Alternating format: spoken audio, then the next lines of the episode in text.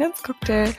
Heute spreche ich mit Luis. Er hat nicht nur einen eigenen Blog, der sich Bares ist Wahres nennt und wo er ganz viele Infos zum Thema einkommensorientierte Anlagestrategien gibt, sondern hat zu dem Thema auch noch Bücher geschrieben. Das werde ich euch alles in den Show Notes verlinken, wenn ihr euch da mehr informieren möchtet. Und weil er da so viel macht zu dem Thema, sprechen wir heute natürlich da auch so ein bisschen über sein Steckenpferd. Und zwar, wie gesagt, die einkommensorientierte Anlagestrategien.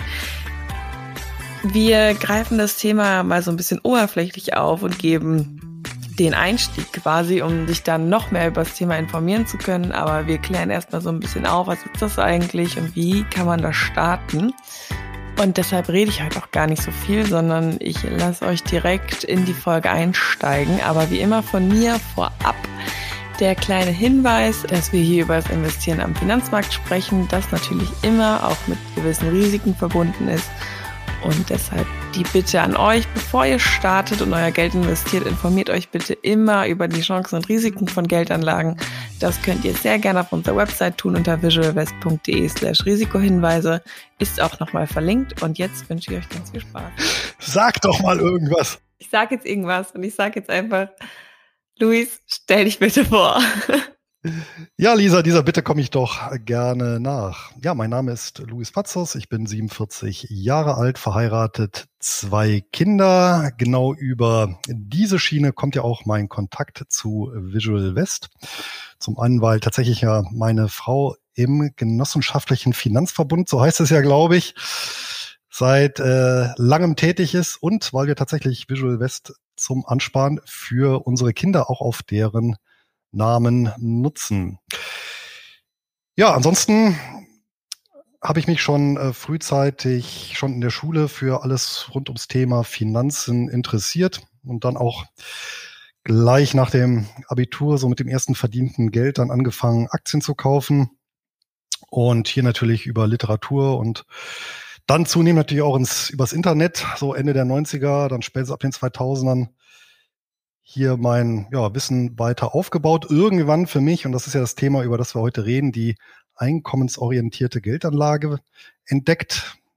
Klammer auf, könnte auch sein, dass es so ein bisschen so ein Altersding ist, Klammer zu.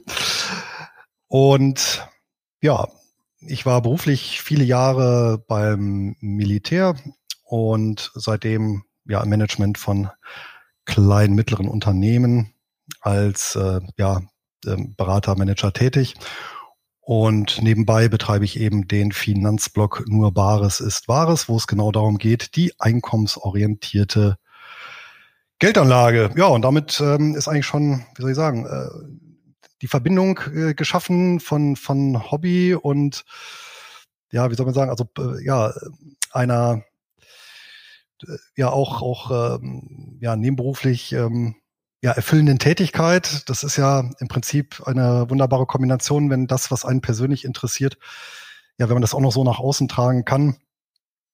Und ja, so natürlich auch ein Stück weit natürlich irgendwo eine Marke mit aufbauen kann dazu. Absolut.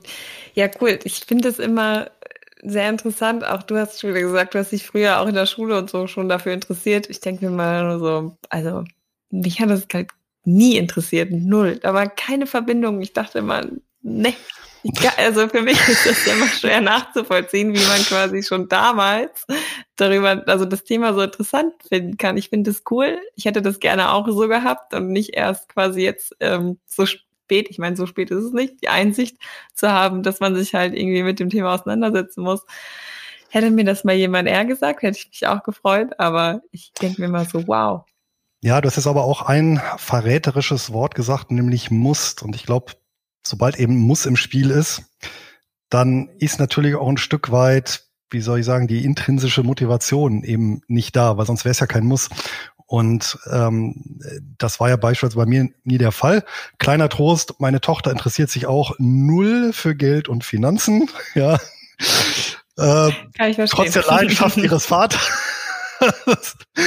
Und ich weiß auch ehrlich gesagt nicht, wo das herkommt. Ich habe mich mal auch mit meiner Mutter drüber unterhalten, weil äh, beispielsweise meine Eltern jetzt auch gar keinen Bezug jetzt im engeren Sinn zu Finanzen hatten, ja, also so das höchste der Gefühle bei denen war halt so der klassische Bausparvertrag und die Lebensversicherung, das Tagesgeld, aber Börse, Aktien, gar nichts. Aber was ich denen natürlich sehr, sehr äh, zugute halte, äh, dass ich immer machen konnte mit dem Geld, auch mit meinem eigenen Geld, äh, also was dann so über Jahre dann eben so mal angespart war, was ich wollte. Also die haben mich nie gebremst und nie gesagt, oh Gott, Börse ist gefährlich oder du verbrennst ja die Finger oder lass das. Ja, sondern es auch immer gefördert und gesagt, ja, probier das gerne aus, äh, guck, ob es dir gefällt. Und ähm, das muss man ja auch schon sagen, jetzt so im Nachhinein natürlich viele, viele Jahre später, kann ich mir schon vorstellen, dass das äh, für manche Eltern dann auch schwierig ist, wenn man sieht, oh, der Nachwuchs, oh, jetzt verzockt er das Geld, was er über Jahre angespart hat. Ähm, könnte ich, kann ich mir vorstellen, dass es auch nicht ganz einfach ist. Ne? Und dann, dann, dann kommt natürlich aus der häuslichen Prägung dann ja zumindest ein gewisser Respekt vor Kapitalmärkten. Aber wobei ein gewisser Respekt ja sicherlich auch nicht verkehrt ist. Das stimmt auf jeden Fall. Und ja, wie du gesagt hast, muss ist wahrscheinlich das falsche Wort, aber du musst mir jetzt noch eine Frage beantworten. Und zwar wüsste ich gerne, was dein Lieblingscocktail ist. Da habe ich einen klaren Favoriten. Das ist der klassische White Russian. Ich muss allerdings dazu sagen, nicht so natürlich, wie der Dude ihn in The Big Lebowski trinkt, ja, also verrührt, sondern ja, eben klassisch äh, den Wodka und Kalur schön gemixt und mit leicht angeschlagener Sahne obendrauf. Seit 21,5 Jahren meine Nummer eins. Stark. Ja, cool. Ist doch, und schmeckt immer noch. Das, ähm, ich habe immer wieder. noch nie getrunken. Nein. Aber ich glaube nicht. das was verpasst, glaub, ja. Ja. Nein, aber ist natürlich schon, er ist schon sehr äh, geschmacksstark natürlich durch und sehr alkohollastig natürlich durch den Wodka und den Kalur. Äh, dann noch dieser Kaffeegeschmack, aber dann ja die Sahne äh, bindet das Ganze natürlich ein bisschen ab. Ja, oh, jetzt kriege ich wieder Durst. Wechseln wir das Thema.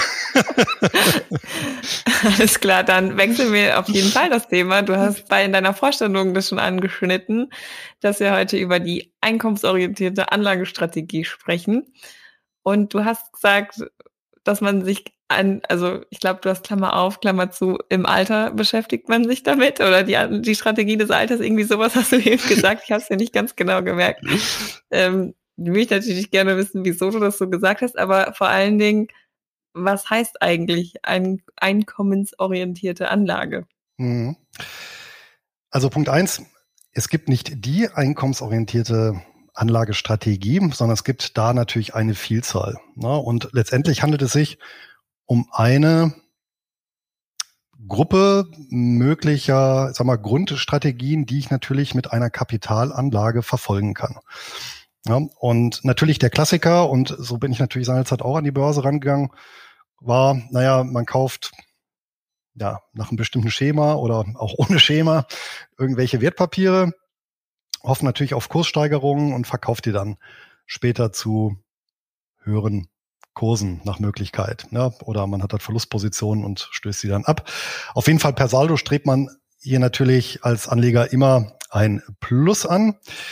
Hm, das schlägt sich aber natürlich ausschließlich als Buchwert nieder. Das heißt, im Idealfall habe ich hier eben einen ja, steigenden Buchwert meiner Position im Depot, das heißt mein Depotvolumen, das was da eben irgendwann rechts oder links unten steht, im Broker oder Bankkonto ja, ist dann eben die entsprechende Zahl.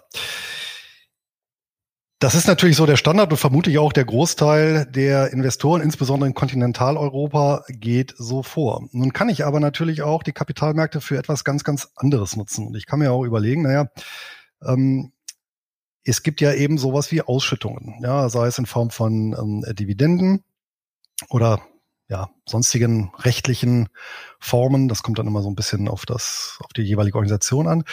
Und ich kann natürlich meine Strategie auch dahingehend abstellen, dass ich sage, naja, ich gucke nicht primär danach, einen, ja, möglichen Kursgewinn zu erzielen, sondern ich äh, trachte danach eben ein, mög ja, ein bestimmtes Einkommensniveau ähm, zu erreichen, eben durch ausschüttungsorientierte Wertpapiere.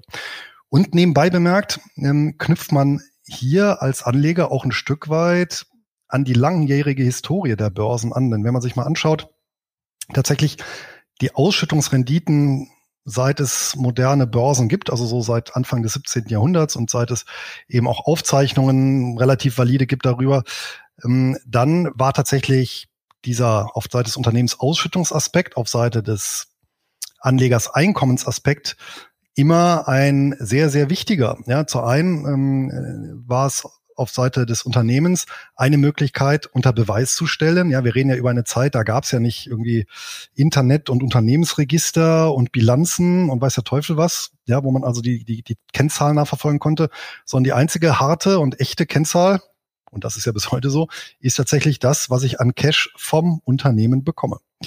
Ja, und umgekehrt muss man natürlich sagen, in einem Umfeld, ja, ab dem 17. Jahrhundert, wo das Bürgertum so langsam hochkam, ja, und es keinerlei Alterssicherungssysteme gab, war natürlich, ja, Immobilien, aber auch Wertpapiere ähm, eine Möglichkeit.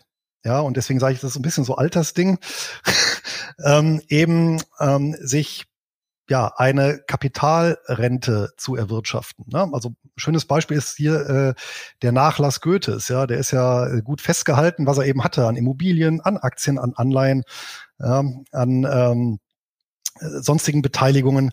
Ja, und ja, genau an diesen historischen, an diese historische Funktion knüpfe ich an. Das kennt man auch so ein bisschen aus der Börsenwelt, aus der Sprachwelt, beispielsweise in Form der Witwen- und Waisenpapiere, ja, also so Aktien, die so mit so einem sehr soliden Geschäftsmodell, mit einem sehr stetigen Cashflow, mit entsprechenden Ausschüttungen, so Versorgungsunternehmen galten da lange Zeit oder fielen da lange Zeit drunter.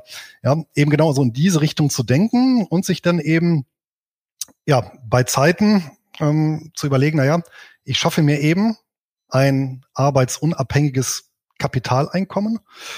Und das Schöne ist ja dann, wenn ich ein bestimmtes Niveau erreicht habe, dann bin ich ja insofern ja finanziell autark, als ich, dass ich dann natürlich sagen kann, in Höhe dieses Betrages, den ich laufend bekomme, ja, kann ich im Prinzip den Hebel umstellen und sagen, naja, dann, dann trete ich halt beruflich kürzer oder ja, ich lasse beispielsweise ganz meine Tätigkeit sein, ja, oder nehme auch mal eine Auszeit.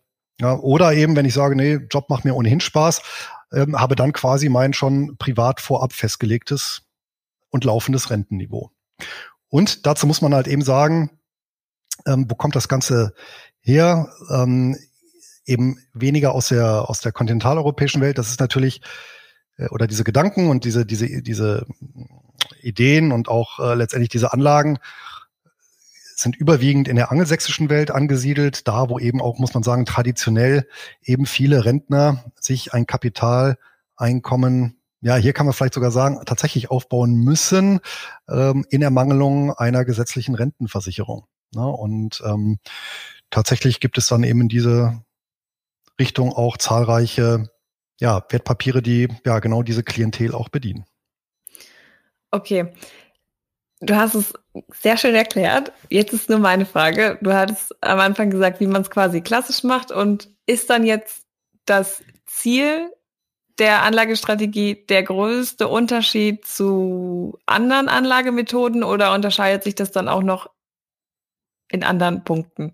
Also die erste Unterscheidung ist natürlich die der Zielvorstellung. Ja, wie gesagt, meine Zielvorstellung ist, die ich damit praktiziere, ich möchte halt ein bestimmtes Einkommensniveau über meine, und ich sage jetzt bewusst nochmal, börsennotierten Kapitalanlagen erzielen. Ja, es geht nicht um außerbörsliche Investments, nichts mit grauer Kapitalmarkt. Da ja, gibt es natürlich auch viele Sachen, wo viele Leute Schiffbruch erleiden, sagen wir mal so, sondern es geht wirklich um weiße, regulierte äh, Investments an ja, großen Börsen. Das sind ja auch teilweise Milliarden oder Multimilliarden schwere ähm, Unternehmen oder börsennotierte Fonds, ähm, über die sich eben in solche Anlagen investieren lässt, wo eben tatsächlich ja die, die, der laufende Einkommensbezug im Vordergrund steht. Das sieht man beispielsweise auch daran, dass es sehr häufig auch Anlagen gibt, eben in der angelsächsischen Welt, oder das ist sogar die Regel, die eben nicht jährlich ausschütten, sondern eben unterjährig. Das heißt, da habe ich nicht eine Jahresdividende, sondern eine Quartals-, teilweise sogar Monatsdividende. Und das war auch das, was mich seinerzeit so angefixt hat. Ähm, übrigens, das war, äh, als ich so den, den kanadischen, die kanadische Börse ein bisschen entdeckt habe. Das war eigentlich so die erste große ausländische Börse, mit der ich mich dann jenseits von Europa beschäftigt habe.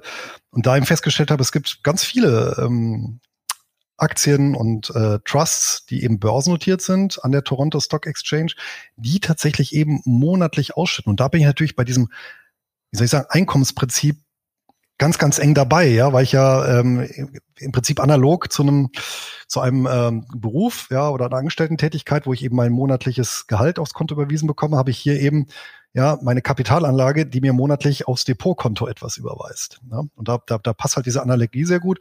Und da muss ich sagen, das war so, wo ich der Moment war, wo ich gesagt habe, oh, das ist so, das habe ich dann für mich so entdeckt, ja, das ist so meins. Ja, man muss ja auch immer sich mit seinen Anlagen oder sollte sich mit seinen Anlagen immer und seiner Strategie wohlfühlen.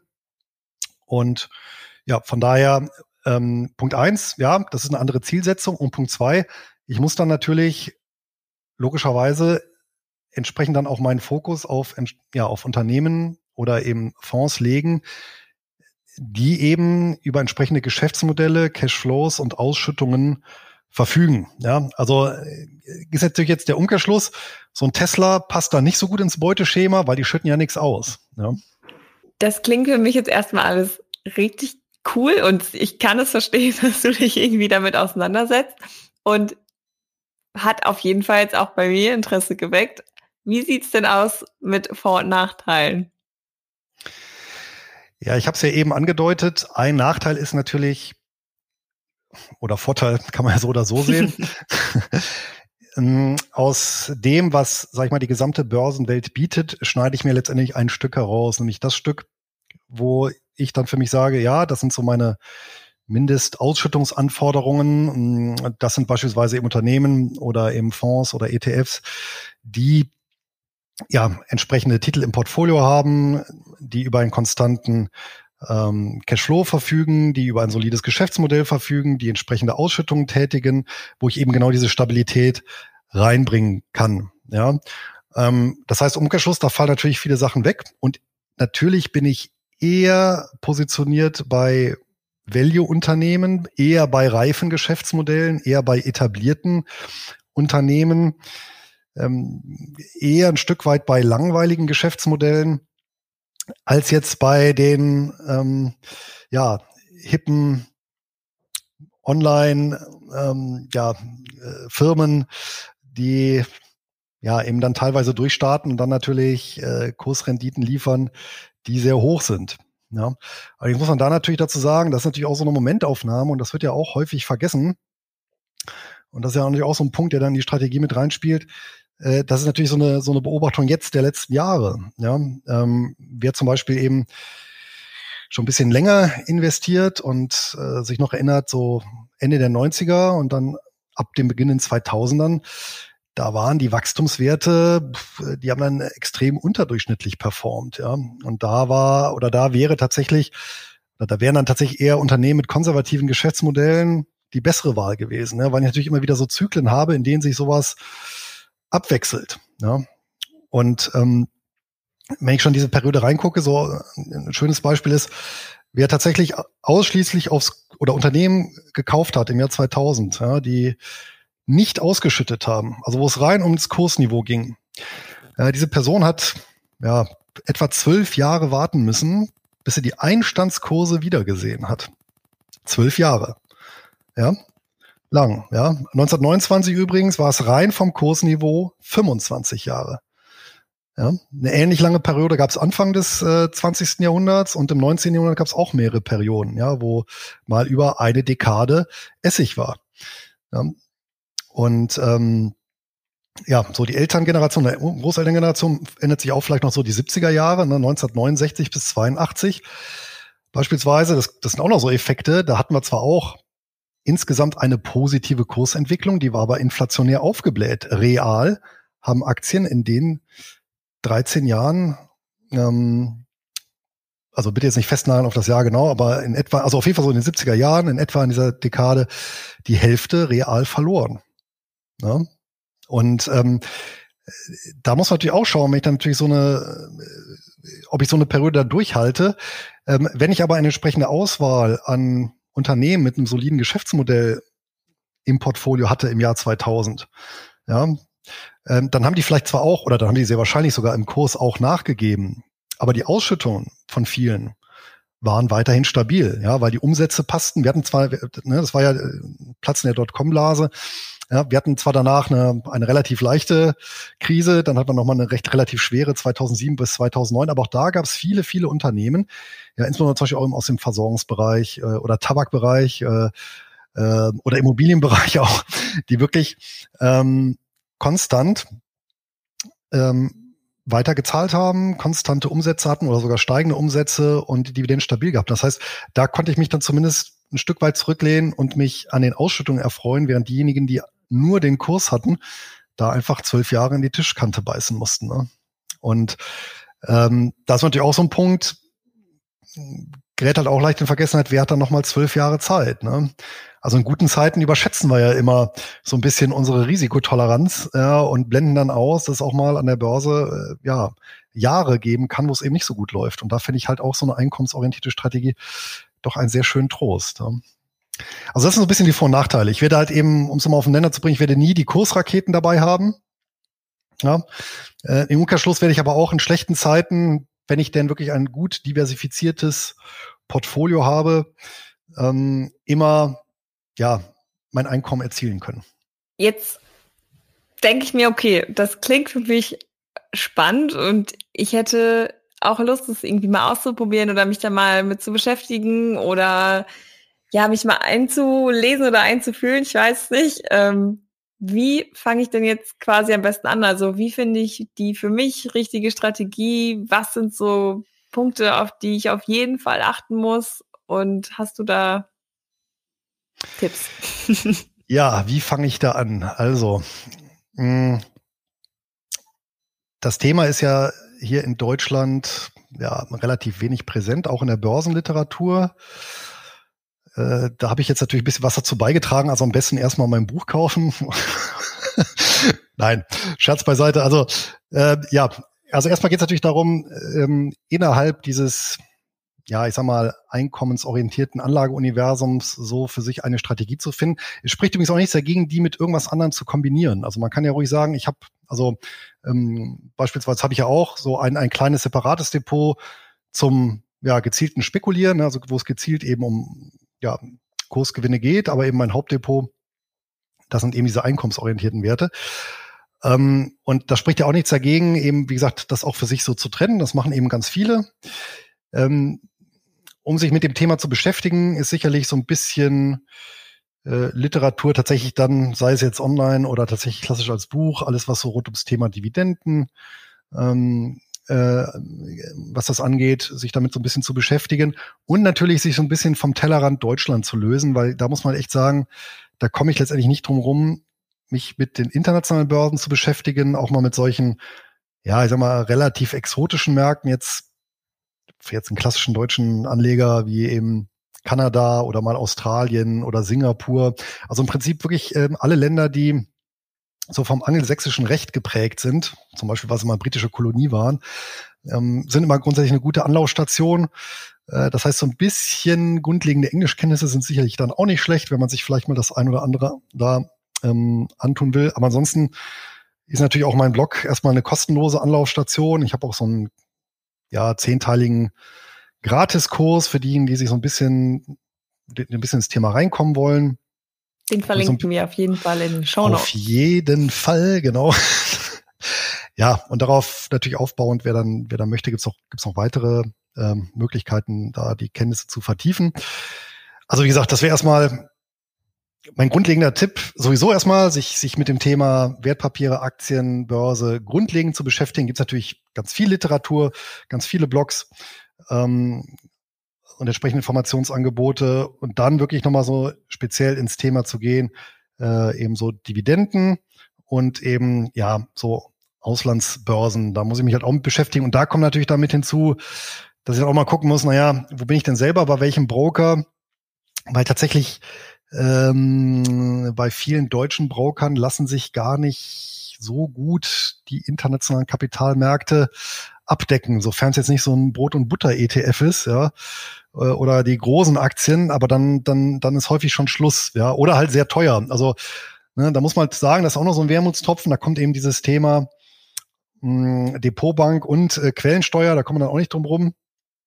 Ähm, ja, das kommt dann eben auch zwangsläufig in den Fokus. Ne? Ist aber alles Sachen, die sich wirklich heutzutage mit den digitalen Lösungen, die diese wunderbare Welt bietet, äh, gar kein Problem. Ja, das kriegt man alles äh, gut hin und die Broker nehmen ja auch da einem viel Arbeit ab.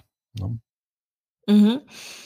Ähm, wenn ich mich jetzt eingelesen habe und ich habe mir überlegt, ähm, welche Wertpapiere, wie, wo ich das mache, oder vielleicht ist es jetzt ja auch eine kleine Motivation, um sich damit zu beschäftigen. Mit was für einem Einkommen, in Anführungszeichen, kann ich denn rechnen? Ja, ne, das ist so die Gretchenfrage. Wie hoch ist natürlich. die Rendite? Klar. ja, das hängt natürlich von der Risik von dem Risiko ab, äh, das ich fahren möchte. Ja. Also äh, es geht natürlich los, dass ich ja ganz solide Dividendenzahler habe, die irgendwie fünf Prozent plus ausbezahlen, dann eben teilweise quartals- oder monatlich. Und da kann ich mir tatsächlich ein schönes Weltportfolio zusammenstellen. Ja, ich kann das auch mit ganz wenigen Titeln machen, indem ich sage, ich greife dann eben auf Fondslösungen oder ETF-Lösungen zurück. Ja, dann habe ich natürlich dann immer hunderte oder tausende Titel sogar in einem Papier. Ja, hm, ja, und dann habe ich eben eine, eine Ausschüttungsrendite eben von beispielsweise irgendwo zwischen fünf und zehn Prozent. Das ist durchaus realistisch, das ist machbar. Äh, ich kann natürlich dann weitergehen, wovon ich aber grundsätzlich abrate, äh, dann mit Hebelprodukten zu arbeiten ähm, oder ja, entsprechend Wertpapierkredite einzusetzen. Ich weiß, das machen manche, aber ich würde persönlich davon abraten, ähm, weil ich ja, weil es ja eigentlich so ein Stück weit das konterkariert, was ich ja erzielen möchte, nämlich irgendwo so ein Stück weit eben mich autark zu machen. Und wenn ich einer Bank schulde, ist einfach so meine Definition, wenn ich einer Bank Geld schulde äh, oder mit Hebel arbeite, dann, dann bin ich eben nicht autark, ja, dann bin ich eben abhängig. Ne? Und ähm, das ähm, würde ich persönlich nicht machen. Manche machen es, ist natürlich dann eine Frage der persönlichen, des persönlichen Geschmacks. Was das genau ist, so, ein Hebelprodukt, ja. wenn ich mal kurz nachfragen darf? Also ein, mit Wertpapierkredit kann ich mir noch herleiten, aber Hebelprodukt? Genau. Du kannst, du kannst ja beispielsweise sagen, naja, du hast ein Portfolio, sagen wir mal, du hast im, ähm, im Depot 50.000 Euro, was du so bisher zusammengespart hast und dann sagst, naja, jetzt habe ich, investiere ich das in Unternehmen und bekomme eben eine 5% Dividendenrendite. Jetzt hole ich mir auch vom Broker nochmal 50.000 Euro geliehen dazu. Ja, habe dann eben 100.000 investiert und habe dann eben auf die 100.000 meine 5% Dividendenrendite. Das ist ja dann viel mehr. Und da die Zinsen so niedrig sind, mache ich ja einen fetten Zinsüberschuss. Das heißt, ich hebel die Rendite.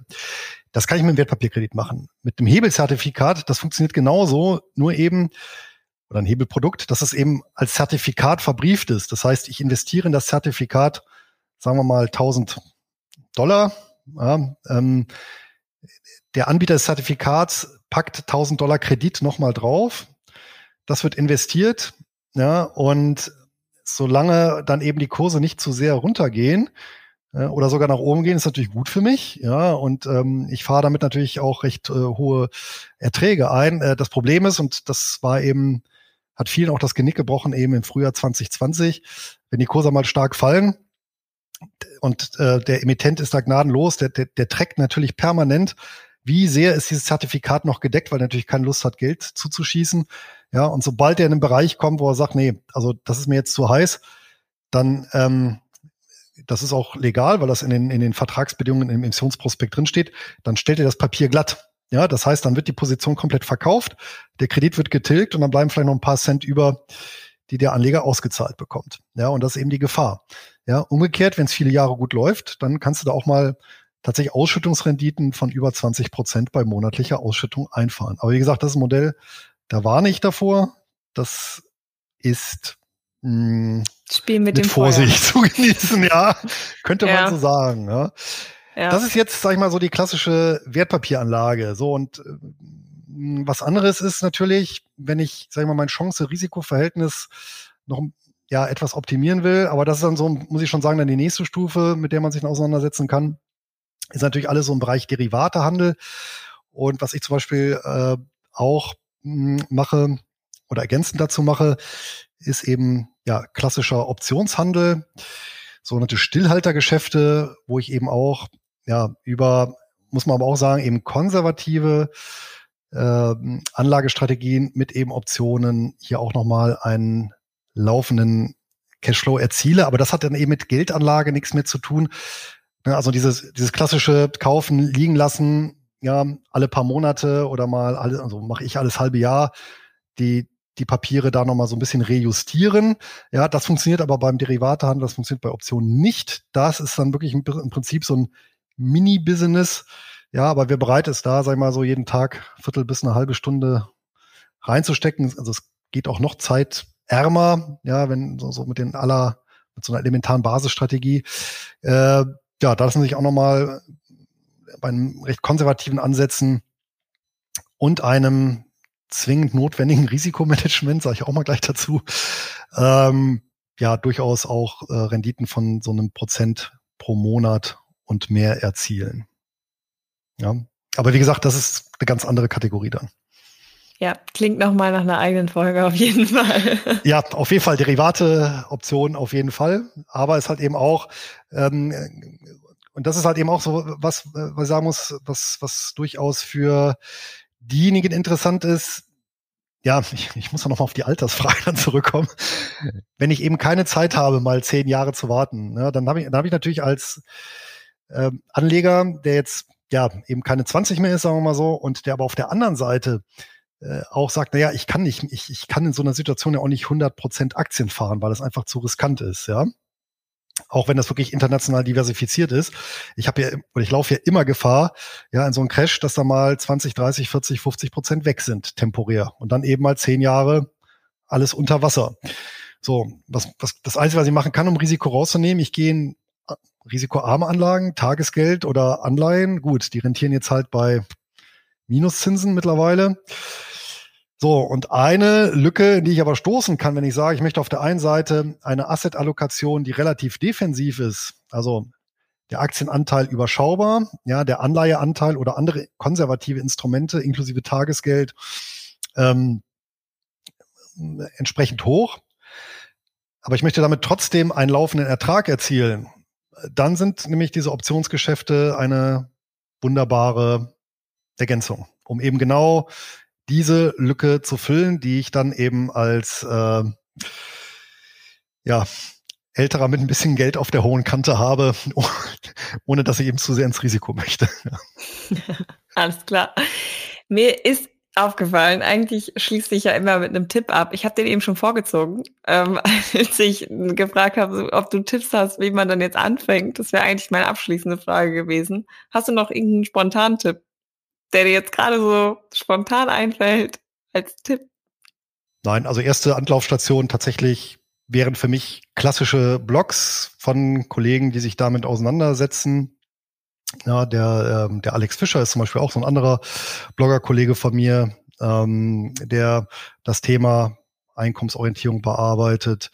Ja, ähm, gibt es auch weitere und ja, bei denen will ich auf jeden Fall mal vorbeischauen. Da kann man sich zum Thema so ein bisschen einlesen, so ein bisschen Gefühl dafür bekommen.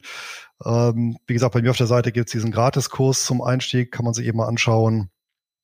Und ja, wer dann Interesse hat, der, der stößt dann unweigerlich ähm, auf entsprechende ähm, ja, auf entsprechende äh, weiterführende Informationen. Ne? Zum Beispiel der Freaky Finance, der Vincent Willkommen, das ist auch noch weiterer Blogger-Kollege, der auch in dieser Richtung viel macht.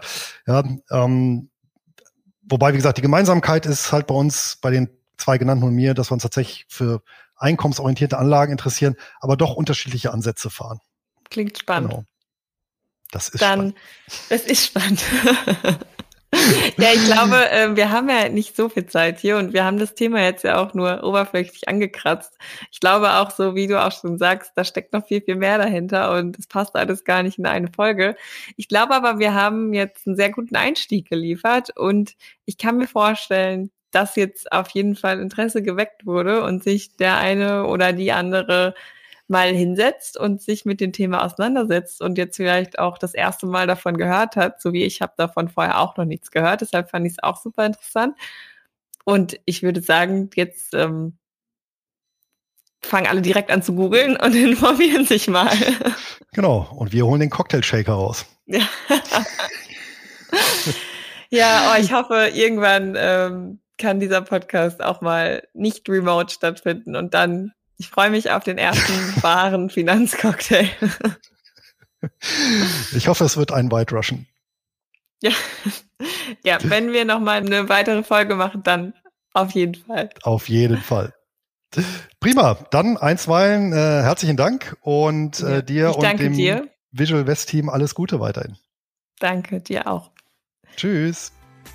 So, wie gesagt, hoffe ich jetzt, dass wir euch einen Einstieg ins Thema gegeben haben und vielleicht auch so ein bisschen euer Interesse geweckt haben.